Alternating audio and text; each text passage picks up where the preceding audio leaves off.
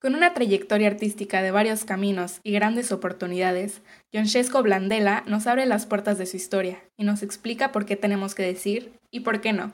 Soy Aurora Moeno y estás escuchando una entrevista para Mazartlán. Ok, eh, bueno, la primera pregunta que tengo es, eh, pues, ¿cómo empezó tu amor como al arte y a crear contenido incluso? Porque tu podcast y los cómics y pues estuviste en periodismo y todo, como que, ¿qué despertó esa, ese gusto, esa pasión? Pues la verdad es que no sé, eh, soy hijo de beisbolista y de secretaria, entonces no tengo ninguna referencia eh, artística. Bueno, mi, mi, abuelo tocaba o tocó en la primera banda que hizo, mm, ¿cómo se llama? Eh, la banda Recodo, Don Cruz Lizárraga. O sea, él tocaba el trombón, pero como a mí me tocó muy viejito, entonces no tuve tampoco como, como ese, esa etapa donde, donde él estuvo como muy, muy activo, pues. Entonces, quizás de la televisión, quizás por la generación que me tocó, donde, donde te vendía la televisión que ser estrella era lo máximo. Entonces yo desde niño quería ser artista, así con esas palabras, quiero ser artista. Y mis papás así como que, qué, loco este niño, pues que quiere ser artista. Y tenía eh, equivocado esa palabra, porque ser artista yo pensaba que nada más era salir en la tele o actuar en una novela o cantar o salir en la tele. Y conforme pasó el tiempo y fui haciendo algunas actividades que si quieres las comentamos, me fui dando cuenta que, ser artista no es eso, no, no es nomás salir en la tele y hablar de lo que me sucede en mi casa, sino más bien crear, eh, hacer sentir a la gente, mm, lograr que, la gente eh, tenga sentimientos hacia lo que tú haces, sea bueno, negativo, eh, horrendo, fantástico, como sea, pero el hecho de que la gente te voltee a ver y diga, ah, caray, ¿qué es lo que está haciendo esta persona? Eso es ser artista, crear.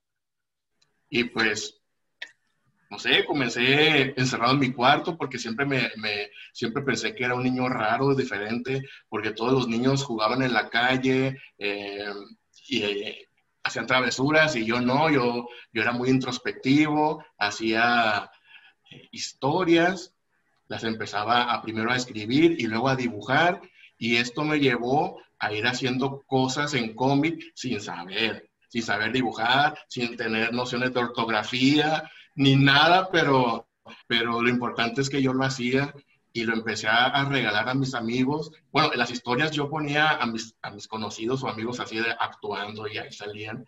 Y, y poco a poco fue creciendo porque en aquel entonces estoy hablando de los 80s, 90s.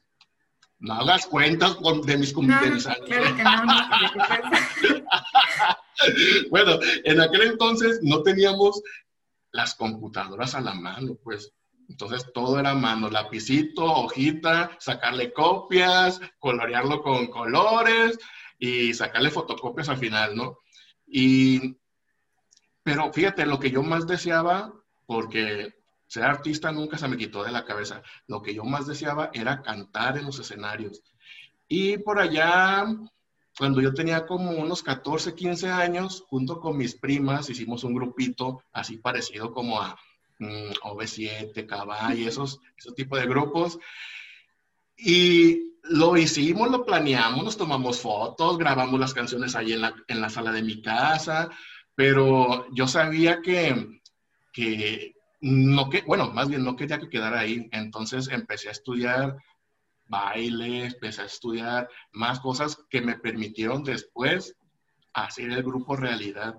Y duramos, bueno, como unos dos añitos ahí cantando en escenarios de aquí de Mazatlán, como la hora municipal, en algunos festivales de las madres, de no sé qué, de no sé cuánto, y nos fuimos conociendo y, y ya te imaginarás, éramos adolescentes, pues yo, te, yo, no sé, ya tenía 16, 17 mis primas tenían 15, luego eh, conseguimos más gente, hicimos el grupo de cinco y luego de cuatro y cuando se terminó empecé a hacer teatro ahí en la escuela de, de, la UAS. Fíjate que no me agradó tanto porque eh, entré así de reemplazo de un actor y yo no tenía ningún conocimiento de, de actuación. Lo que yo sabía era lo que, lo que yo me imaginaba que era, lo que yo hacía en mi cuarto encerrado, ¿no? Y lo que yo dibujaba.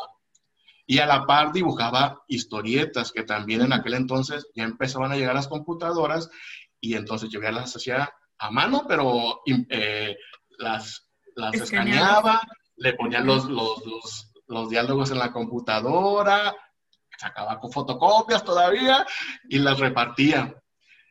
Y, y siempre quise hacer muchas cosas. Entonces, cuando estuve en teatro y que me fue un poquito mal, yo dije, jamás vuelvo a estar en teatro. Jamás. Es algo que no me, no me, no se me da, no me sale, mm, soy muy malo.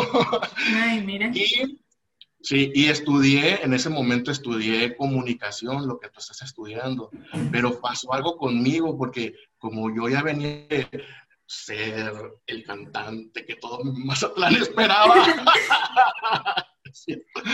Eh, yo quería algo más movido, más, más, eh, más, eh, ¿cómo se puede decir? Mm, dinámico. Y cuando yo entré a comunicación, me daban tronco común. No sé si a ti te lo, a ti te lo, a ti te lo dan también.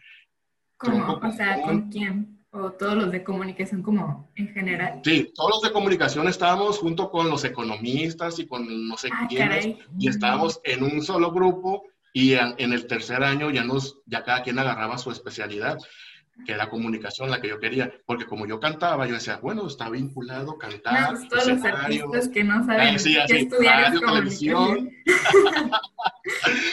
y me desesperé, me desesperé porque yo quería algo más movido y me cambié a diseño gráfico. Entonces, lo del cómic, lo de diseño, crear el arte, el dibujo, fue ahí cuando dije, ah, ahí viene el clavo. Entonces, aparte de estudiar el diseño gráfico, también me metí a estudiar, bueno, hice una audición para la Escuela Profesional de Danza Contemporánea yo no sé cómo me aceptaron, pero me aceptaron. ¿Cómo de que no? Porque como yo también ya bailaba en los escenarios, yo dije, pues sí, ¿cómo de que no? Me van a aceptar. Ya yo ya me muevo y todo. Pero ¿qué crees? Ahí pues me di cuenta también. ¿Mande? Está bien difícil la FDM, sí está. Bueno, en aquel entonces era la, la, quinta generación, ahorita creo que van como 21, creo. Sí, ya van varias. Pero en aquel entonces era la quinta. Y sí estuvo padrísimo, no te imaginas, padrísimo. Así como en las películas cuando ves que, que están los cantantes, los músicos, los bailarines, los actores y todo el mundo está acá haciendo sus, sus, eh, sus, peripecias cuando vas a, no sé, a comprar algo, ¿no? Ya están todos cantando y otros declamando y otros bailando. Era un sueño, la verdad. Y yo dije, wow, yo quiero estar aquí. Yo me enamoré de, de la danza contemporánea, quiero estar aquí. Pero eh, creo que mis maestros dijeron que no tenía las cualidades necesarias para estar en esa escuela. Después de como... Tenías de más. sí, muchas más. y yo, no, este muchacho, no, no, no, aquí no. Y, no para Hollywood, no, para... Sí, ándale me decían, no sé, muévete a la derecha, yo me movía a la izquierda, eh, bríncale y yo, y yo me agachaba, gira y yo brincaba. Pero bueno, la cosa aquí es que no me quedé con las ganas de hacer nada de lo que, de lo que yo quería y más, si veo y me enamoro de eso y veo que es una opción viable para yo aprender más, yo dije, ¿cómo de que no? ¿Y por qué no? Así como se llama mi programa. ¿Y por qué no? Lo voy a hacer.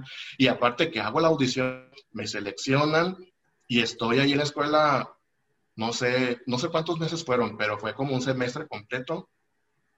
Y ya después que, que me dijeron, pues, adiós, goodbye, eh, yo seguí estudiando diseño gráfico y de a partir de ahí, ya que, ya que me gradué de diseño, comencé a trabajar en muchos medios de comunicación O sea, estudié comunicación, pero lo, corté y me salí y regresé. Bien curioso, pero regresé, este, trabajé en los periódicos más importantes de aquí de Mazatlán. Mm, también estuve en revistas y en la televisión también. De hecho, en la televisión fue algo bien curioso porque me contrataron para ser nada más camarógrafo y fue algo también bien padre porque te enamoras, o sea, te enamoras de, de las cosas que tú alguna vez idealizaste de niño y ahora las estás viendo en, en, vivo y dices, wow, si era, si era como yo me lo imaginaba o hasta mejor. Y aunque no entré con el afán de, de aparecer en la tele y eso, finalmente mi jefa se dio cuenta de que yo dibujaba y que era desinhibido y que yo ya empezaba a hacer algunos videos por ahí. No te voy a decir cómo, pero esos videos chistosos que la gente hacía en entonces. Todavía no estaba tan de moda los youtubers, pero ya comenzaban como que ahí, ¿no? Están surgiendo. Ajá, y, la, y la, mi jefa me dice, oye, eh, Joshua, porque en aquel entonces me decían Joshua, no John Chesco. Eh, Joshua, eh, te veo que como que sabes dibujar y te, y te gusta mucho, no sé, platicar y, y, y eres introvertido y eso. Y yo así de, pues sí, oye, ¿te gustaría? Se me ocurre, me dice, se me ocurre que en el noticiero, porque yo trabajaba para el área de noticieros, se me ocurre que, ¿por qué no haces un cartón? Un cartón es un dibujo político criticando eh, algo, donde tú aparezcas y lo, y lo hagas y al final del noticiero lo descubras y digas, ah, mira, se trata de esto, del otro, del otro. Y yo así de que, sí, ¿cómo de que no? Te he pido mi limosna. y sí, también me, me, estuve, estuve en el noticiero matutino una pequeña temporada. Después, así, bueno, donde, no sé, decíamos, buenos días, ¿cómo está? Ah, buenos días, vamos a lo, se llamaba Trazos Francos, otro de mis nombres, Franco. Entonces yo hacía el, el dibujo, bueno, no lo hacía, sino que estaba la gente, le saludaba al conductor, hablábamos de alguna situación que estaba sucediendo en Mazatlán, no sé, que construyeron el, el acuario, pero el acuario no, el tiburonario, pero el tiburonario se, se quebró. Entonces yo estoy haciendo mi dibujo del tiburonario quebrado y haciéndole la crítica al, al, gobierno, ¿no? Y al finalizar ya lo descubría y hablaba. Ah, la, la, la, la. No, lo, padre es que como la televisión es mágica, pues yo ya llevaba el dibujo hecho. Claro. y así como, como cuando vas a cocinar algo y que ya lo tienen. Ajá, así de, ya está. y después comencé a, trabajar en, el, en, el, en un periódico y ahí, fíjate, que no sé por qué, pero yo dije, yo voy a durar cinco años trabajando aquí no sé, era una meta, me voy a, durar cinco años porque yo ya sé cómo se trabaja aquí y no sabía, ¿verdad? Pero más o menos me imaginaba, porque ya había, ya había trabajado en otro y yo sé que el periodismo es, no es, comienzo a las 8 y salgo a las 3, no, es 24 horas y que hay algo, eh, no sé, en la noche y te hablan y órale, vámonos a grabar. Sí, está muy padre y hay mucha adrenalina, pero acá en el otro, en el otro periódico entré como diseñador. Entonces era estar en la oficina, en la computadora, bien a gusto, sentadito, con, comiendo galletitas, cafecitos, subiendo de peso, bien a gusto. y creo que todavía no se me quita, pero tengo una galleta ya atorada todavía.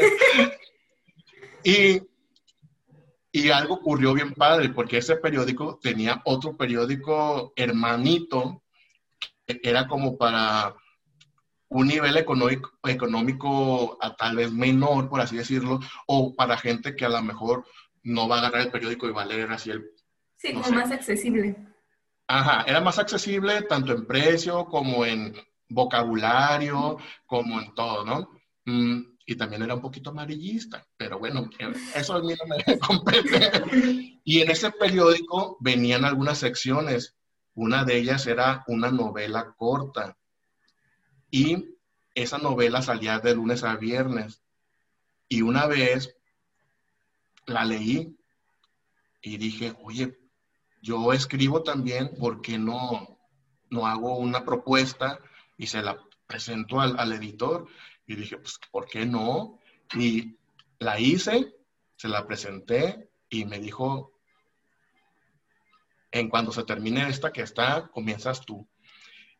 Y hice siete historias así, una tras otra, una tras otra, de 100 episodios, de 60 episodios. La primera se llamó María Roja y de ahí le siguieron un montón. Bueno, siete, pues. Muchísimas. sí, sí, pero, pero fueron como dos años y medio. y a par. Es importante. sí, y a la par. Y a la par también alguien de ahí del, del trabajo me dijo, oye, es que resulta que estoy en una escuela de teatro, ahí en el Centro Municipal de Artes. Yo que te veo que tú has platicado que estuviste en un grupo donde cantabas, que en un grupo donde bailabas, que en comparsas del carnaval, porque también estuve en comparsas del carnaval, que en la escuela de no sé qué, ¿por qué no entras? Y yo dije, ay, no, qué flojera, aparte de que ya superaba los 30 años. Ah, no se me nota, yo sé que parezco de no, bueno, y esta persona me dijo, o me habló más bien de las, de toda la, de todo lo bueno que tenía la escuela, que me iban a volver a enseñar, volver, claro que sí, ballet, danza contemporánea, dibujo, mm, escenografía, actuación, y, y, expresión corporal, y muchas cosas que yo ya había tenido en la escuela de danza contemporánea que la verdad fue maravilloso todo eso. Y me enamoró de nuevo y dije, bueno, pues voy a ir, no importa que sea mayor de 30. Y me dijo, no, o sea, nunca es tarde. Y es cierto, pues nunca es tarde. Yo mismo digo siempre, nunca es tarde para hacer las cosas y cumplir tus sueños. Entonces, yo ya trabajaba en el periódico y trabajaba de 5 de la tarde a veces hasta las 2 de la mañana. Aparte escribía la novela, la que estuviera en turno, ¿no? La escribía. Y me metí a estudiar teatro ¿Cómo de que no? Hice una audición, la pasé y me aventé tres años estudiando teatro. Y pasó algo también interesante. Cuando ya estuve estudiando teatro, también pasó algo que dije, me quiero dedicar a esto todo el resto de mi vida. No era mi intención estudiar teatro para ser actor, sino más bien porque yo dije, bueno, ya hago las novelas, ¿qué tal que si me meto a estudiar teatro, entonces ya voy a sentir yo cómo, cómo se, se tiene que sentir el, el, protagonista o cómo puedo hacer la historia mejor o incluso llevar mis historias al teatro y cosas así. Y resulta que tomé una decisión que sí está muy radical, pero dije, ¿y por qué no? Me salí de trabajar del periódico Después de cinco años, cinco años y medio me salí de trabajar. Ahorré primero antes de trabajar y aparte me gané un premio de diseño, un dinerito ahí, que también me sirvió para mantenerme como un año sin trabajar y seguir estudiando. Y bueno, tenía una, una vida agradable económicamente porque pues me iba bien y lo dejé todo por dedicarme al teatro. Y actualmente, porque ya actualmente, trabajo en una escuela dando mm, artes, artes plásticas, dibujo, pintura y también teatro. Y tengo un taller de teatro que le llamé eh, taller de teatro fantástico para niños, que ahí que está aquí en el Museo de Arte de Mazatlán. Ya tengo dos años con él y pues es lo que estoy haciendo actualmente y tú dirás. Me encanta como ver tu, que tu pasión es la que te mueve, vaya. Y pues tu gusto por lanzarte artes, aunque ha como evolucionado, como se ha mantenido esa misma pasión y eso está muy, muy padre. Eh, y pues mi, mi, blog es como de, del arte en Mazatlán. Entonces nada más quería saber si, si crees que, pues igual el, haber nacido aquí, que estuvieran aquí como muchas oportunidades en cuanto a escuelas de arte, eh, como hay influenciado pues sí, ese, ese deseo de perseguirlo y decir, pues sí la hago aquí en Mazatlán o algo así. ¿Crees que haya formado parte de eso? Pues yo creo que el ver que había personas más o menos de mi edad que empezaron como a destacar y saber que a lo mejor un grupo tan importante internacional viene y pone su escuela aquí y después de estar en la escuela y conocer a otras personas muy importantes del arte de, Mazatlán, tanto pintores como eh, actores, bailarines, que de pronto dices, ok, aquí en Mazatlán sí se aprende bien, sí hay mucho talento y sí podemos hacer muchas cosas. Por ejemplo, mi profesor de, de teatro siempre me dijo, oye, ¿por qué no haces algo cercano a los niños? Y yo dije, ¿y por qué no? Y te voy a decir por qué, principalmente porque tengo como mucho, mucho afín con los niños. Y dije, pues sí. Entonces eso cambió. Yo creo que las cosas empiezan a cambiar cuando tú empiezas a, experimentar y a conocer. Porque si estamos encerrados en nuestro cuarto deseando que seamos, no sé, artistas o que seamos bomberos o que seamos lo que sea, pero no lo, no nos atrevemos a dar el paso a experimentarlo, pues nunca, nunca vamos a conocer y, darnos cuenta de que vale la pena, pues. Y, entonces esas pues, oportunidades las has visto más en, el estudiar, ¿no? Y, transmitir el arte aquí.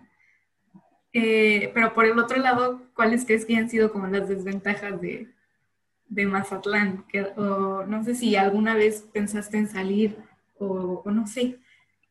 ¿Cómo, ves esa parte?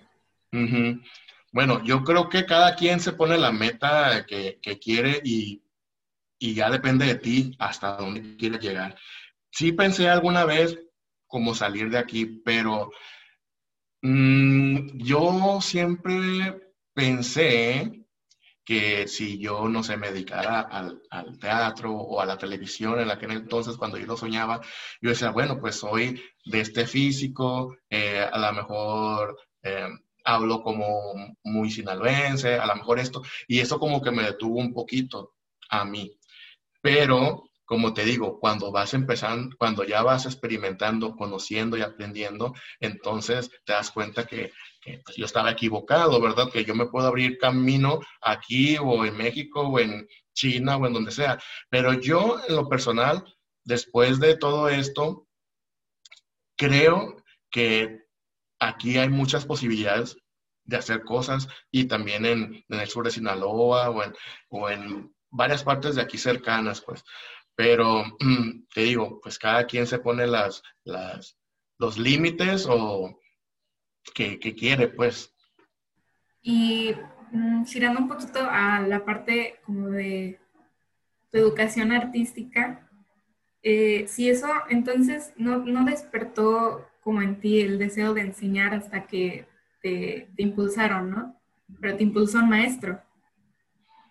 Bueno, él, él me dio tips así como que, oye, ya sé que tú no quieres dedicarte a ser actor, algo así, ¿no? Entonces, ¿por qué no haces algo con los niños? Yo no lo contemplaba porque a lo mejor mi idea en ese entonces no era, no era dedicarme a eso, pero te digo, cambió algo, no sé, y, y después dije, pues puede ser posible porque, como te digo, tengo mucho, mucho eh, mucho vínculo con los niños, con mis sobrinos, con niños que he tenido en toda, la, en toda la, mi, vida. Y de pronto, alguien, bueno, otro maestro de, de, mi escuela me dijo, ¿sabes qué? Hay oportunidad de trabajar en tal colegio, ¿por qué no vas? Y la verdad es que no tenía tanta, tanta experiencia. Y aparte, otro profesor me dijo, oye, tengo una academia de danza, ¿me ayudas a, a dar Mm, cuatro clases de teatro. yo, bueno, y era con niños, pues. Y otro maestro, oye, es que conocí, bueno, supe de ti y por qué no vienes a esta escuela y me ayudas. Y, y poco a poco me fueron llevando hasta llegar hasta donde estoy. Y lo del Museo de Arte también fue algo que pues ya me, me surgió y dije, lo voy a proponer. Lo propuse y nadie me peló. bueno, es que haces, eh, tú haces propuestas y eso y, no pegan, pues. Y de pronto eh, pasó el tiempo y otra persona, alguien que también quiero mucho, que fue mi maestra, me dijo, oye, de una vez, Museo de Arte, te están esperando. No, no precisamente a mí, pues, sino que hay una oportunidad. ¿Vas o no vas? Y yo dije, ¿y por qué no? Y mandé todo, me hablaron el día siguiente, ahí te voy. Y fíjate que lo, lo, lo más padre de trabajar así con niños es que aprendes muchísimas cosas. muchas veces lo, lo, subestimamos y creemos que, que, a lo mejor, como son niños, pues no, no son tan inteligentes, tal vez, o a lo mejor se, se aburren rápido, o a lo mejor no lo toman en serio. Y no, ¿eh? estamos bien equivocados. Son muy inteligentes, todo lo que se proponen lo quieren lograr. Y aparte, si tú los motivas, juegas con ellos y, los, y, y te los llevas de una manera positiva, puedes lograr muchas, muchas cosas. ¿Y cómo crees que va a seguir llevando, evolucionando este taller de teatro? ¿Cómo, ¿Qué piensas como a la larga? No sé si incluso como con los niños que tienes ahorita, ¿qué, ¿qué, crees, qué quieres inspirar en ellos o despertar en ellos con estas clases de teatro? Principalmente, no que sean actores, pero sí que aprendan una disciplina y que sepan que todo lo que ellos se propongan lo pueden lograr. Y no nomás con los niños de, mi taller, también con en mi canal de, YouTube tengo un programa que se llama ¿Y por qué no? Y trato de contar un poquito de mi historia, pero no de, no de, de forma así presumida o, o, que, ay, mírenme, yo hice esto, sino más bien de decirte a ti y a los niños y a la gente grande de mi edad y más grandes y como sea, decirle, oye, todavía puedes, todavía tienes tiempo de hacer lo que tú quieras, ¿no? Y sobre lo del taller, pues la verdad es que, fíjate, empecé dando clases yo solo. Y yo decía, bueno, yo quiero que, que mi taller de teatro sea como más físico. Todo lo, todo, todas las clases van a ser muy físicas.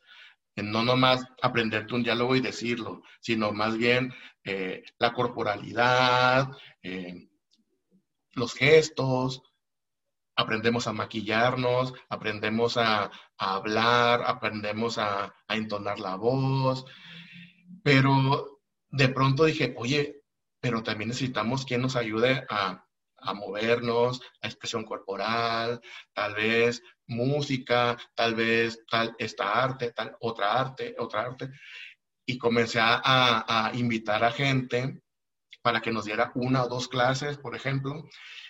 Y eso hizo que el taller creciera, no nomás de, de, alumnado, porque tenía muy poquitos niños, tenía como unos ocho, y después nos hicimos doce, y, y, de pronto iba uno y, y, a conocerlo, y al día siguiente teníamos otros, y, y de pronto eh, se vino la pandemia y nos fuimos a nuestras casas, a nuestras computadoras, y la verdad es que no ha sido nada fácil entretener a los niños por aquí, enseñarles algo.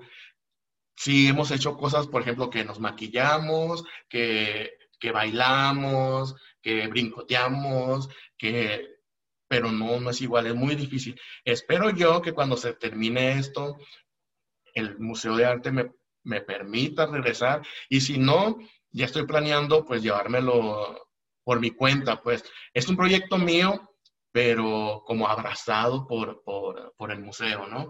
Y si en dado caso ya el museo ya no quiere o X, pues entonces poder hacerlo por mi cuenta y tener eso que, que teníamos, pues eh, gente invitada, para que no se quede nada más con lo que yo diga, pues, o, sino que, que aprendan otras disciplinas. lo que yo trato de hacer en el taller de teatro es que los niños se diviertan mucho y aprendan.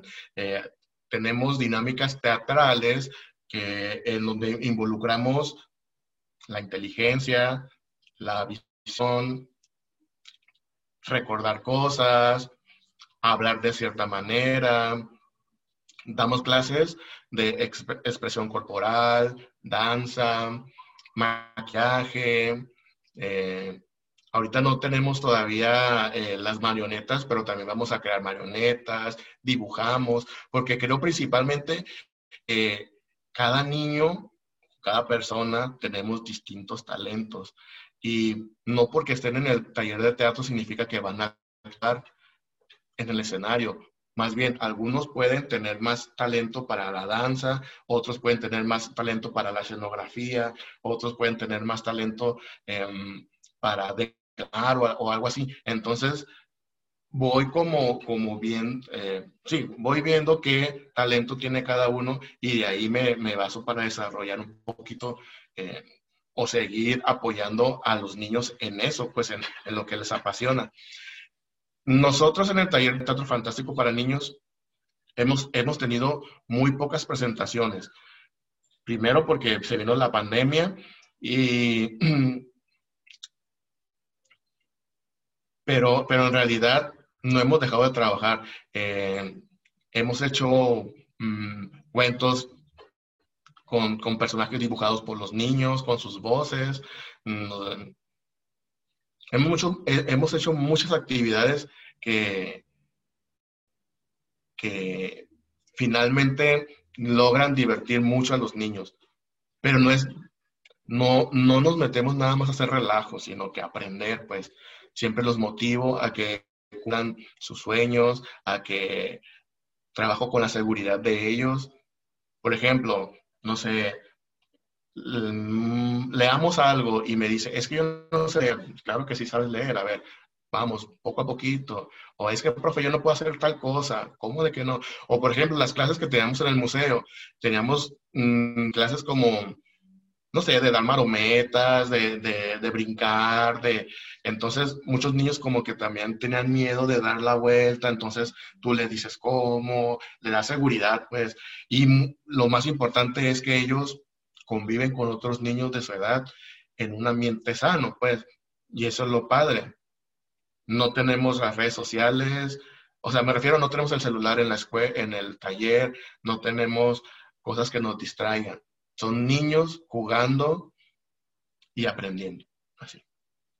Eh, ¿Cómo crees tú que las personas eh, externas al taller, pero que lo conozcan, eh, aparte de darlo a conocer, ¿cómo crees que puedan apoyarte?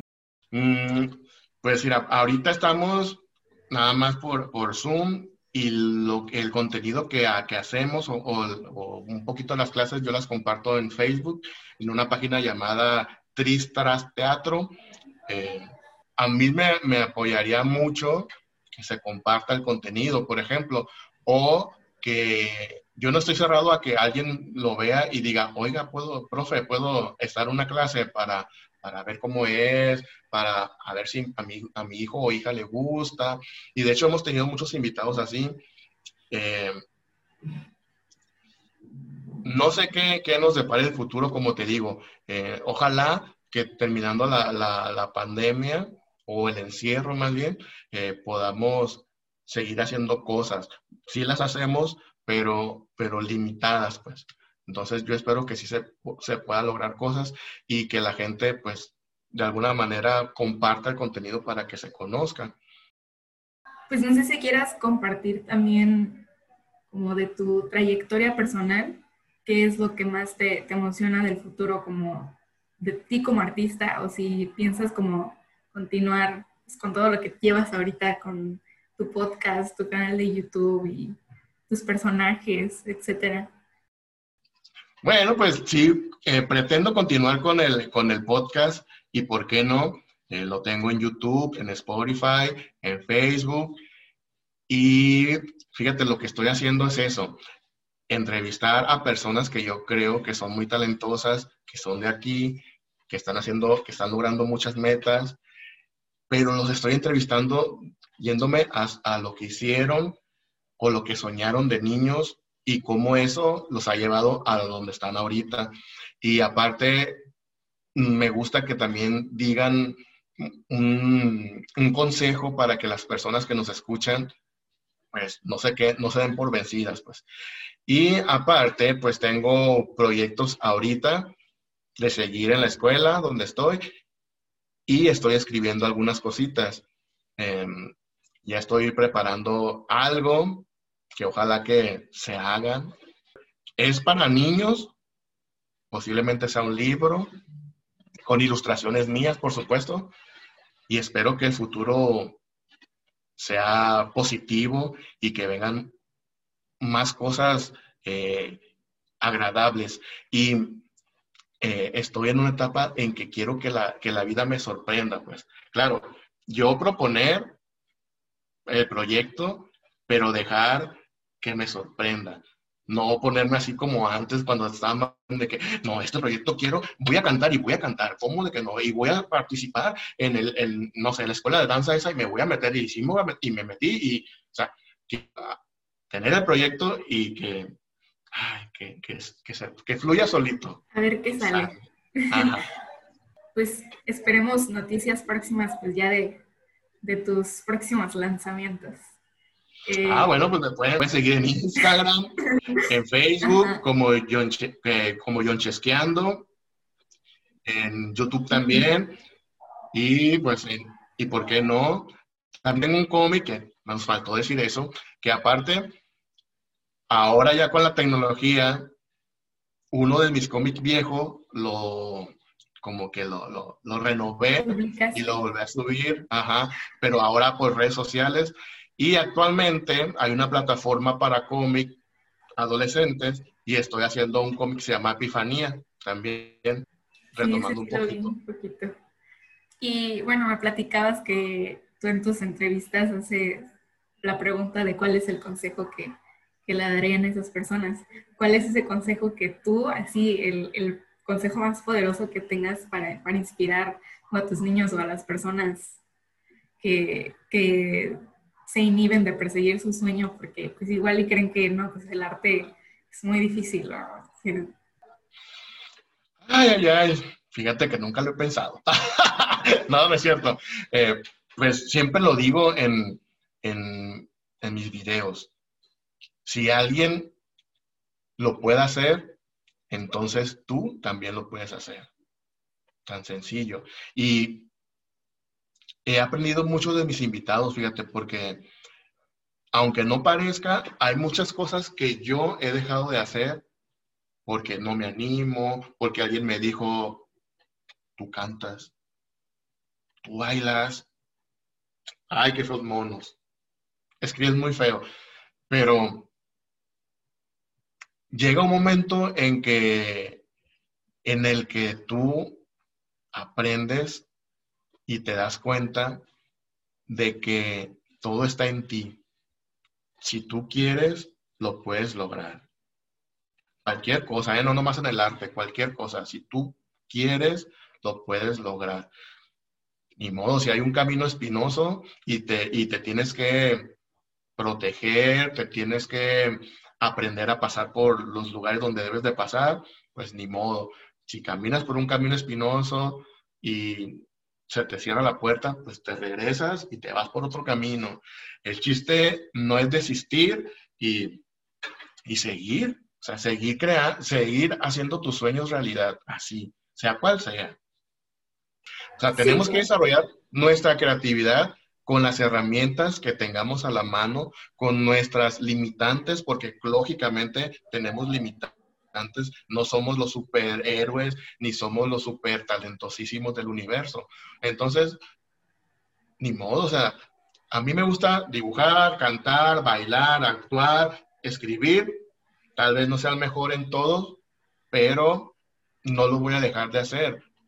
Lo que estoy haciendo es seguir aprendiendo de lo que me dicen, gente que sí sabe, porque muchas veces nos puede decir, cualquier persona lo haces mal, no sirves, pero pues esas personas pues no hay que oírlas, nada más hay que oír las críticas para mejorar, no para sentirte, perdón, no para sentirte que eres lo peor, pues al contrario, para mejorar. La pandemia nos ha servido para desarrollar más nuestra creatividad, nuestro imaginario, algo que lo que lo siempre lo digo en el taller o en la escuela o en los proyectos que hago, pues hay que seguir desarrollando la creatividad. Eso es. De verdad, muchas gracias. me da mucho gusto como platicar contigo y conocerte, porque sí, sí me parece un recorrido como muy, muy inspirador. Como de verdad. De nada, gracias a ti. Eh, sí, como te dije, muy edificante y muy padre platicar contigo.